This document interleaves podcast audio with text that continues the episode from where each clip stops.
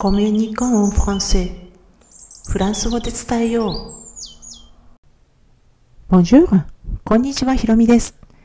今回はフランス語版、星の王子様のフレーズの35番、監視の大切さを実感。アンコアアンシャンピニョンについてお話していきます。えー、今回扱う部分ですね、これ単語の羅列のようでフレーズには見えないかもしれません。ですけれども、それぞれクエスチョンマークとかびっくりマークで終わってますよね。まあ、ですので、2つのフレーズです。話し言葉の中では主語と動詞が省略された形です。で、強い意味を持たないせというのは、まあ、何々ですっていう、まあ、意味ありますけれども、でもちょっとその強い意味を持たないので、話し言葉では省略される場合もあるんです。え、では、単語に入る前に、今回のアンコアと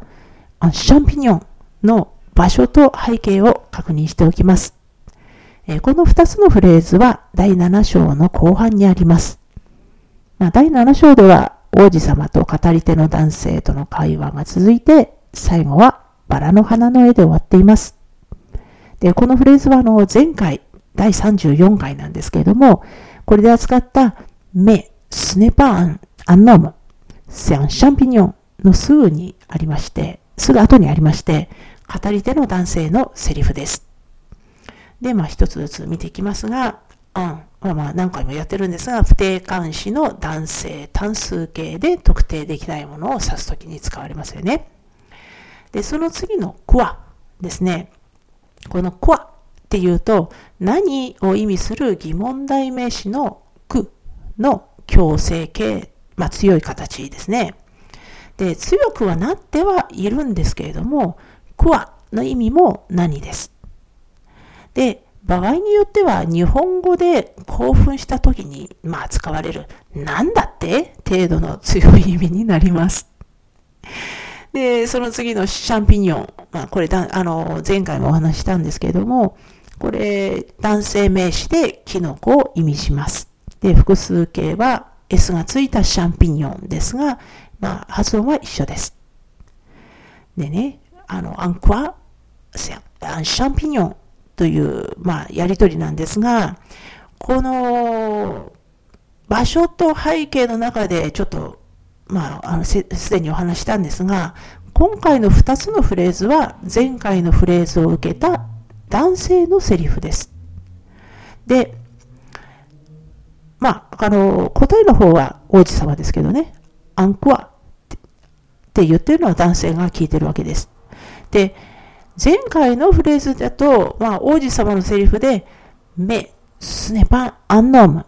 セアンシャンピニョンっていうものなんですね。これ、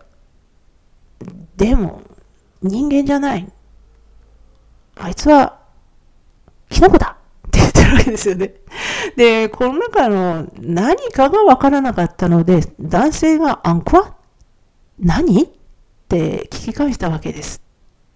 で、わからなかった部分を探す場合って、関心が役に立ちます。アンコアって聞かれてんだ、え、何のこと聞いてるんだろうっていうのは、まあ、関心が役に立つんですね。で、ネイティブには、まあ、この監視っていうの面倒だという意識はないようなんですけれども、まあ、外国人の私たちには分かりにくい上に、もう性とか数とかそういうのにね、やたらにこだわらなければならないし、まあ、そんな監視なんて日本にはないわけですから、まあ、ない方がいいぐらいの存在ですよね。でも、あんこはと言ってるのを見れば、聞いてる対象が、このあんの後にある名詞だっていうのがわかります。まあこれ、監視のおかげです。ただですね、今回の場合は、メ、スネパ、アンノームのアンと、セ、アンシャンピニョンのアンで、まあ、残念ながら、オムとシャンピニョンと2つあります。まあ、でもよく見ると、オムの方は否定文ですけれども、シャンピニョンの方は肯定文なので、まあ、シャンピニョンだろうという察しがつきます。で、その答えがシャンピニョンでした。正解です。というのはですね、まあ、今回のフレーズの2つ目でしっかりアンシャンピニオンってもう王子さんは答えてますよね。ね前回ご紹介した通り、キノコを単数形で使うっていうのは若干の違和感があるんですね。キノコって、あの、普通、複数形で使われるのが、まあまあ、あの、ほぼ確定の言葉なので、それをアンシャンピニオンってあんまり言わないんですよね。で、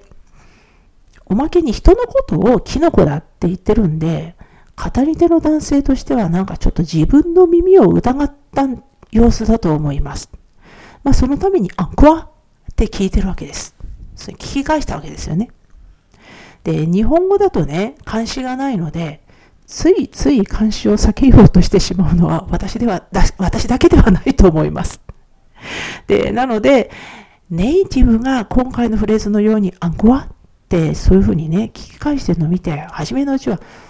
なんでクワだけにしないんだろうって思ってたんですよ。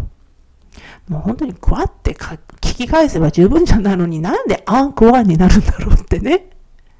で、でも、よーく考えてみると、アンクワとクワには違いがあるわけです。それに気がついたんです。で、そのね、アンクワって聞いた場合と、そのクワが何が違うのかということ、いうことをちょっとまあお話としたいと思うんですけれども、今回の例で言うと、あの、アンクワって聞いた場合は、まあ、ちょっと先ほど触れた通り、監視のおかげで聞いている対象が明確です。まあ、今回は2つあったんですけれども、それでも文章全体についついて尋ねているわけではありませんよね。それに対して、ただのクワの場合は、質問の対象が相手のフレーズ全てにかかってしまうんですよね。で、ピンポイントに聞けるわけではないんです。まあ、慣れてくるとね、監視は厄介者どころか、まあまあありがたい存在になることもあるんですよ。ですので、いろんなフレーズに触れていきたいですよね。えー、このシリーズ、フランス語版星の王子様のフレーズは、ブログ記事としても投稿しています。このエピソードの説明欄に該当する記事へのリンクを貼っておきますので、よろしければスペルの確認なんかにお使いください。えー、それからこのエピソードでご紹介しているリンクは、あの、やはり貼っておきますので、そちらもよろしければ、え、聞いてみてください。では今回も最後まで聞いていただき、ありがとうございました。アビアンとまたね。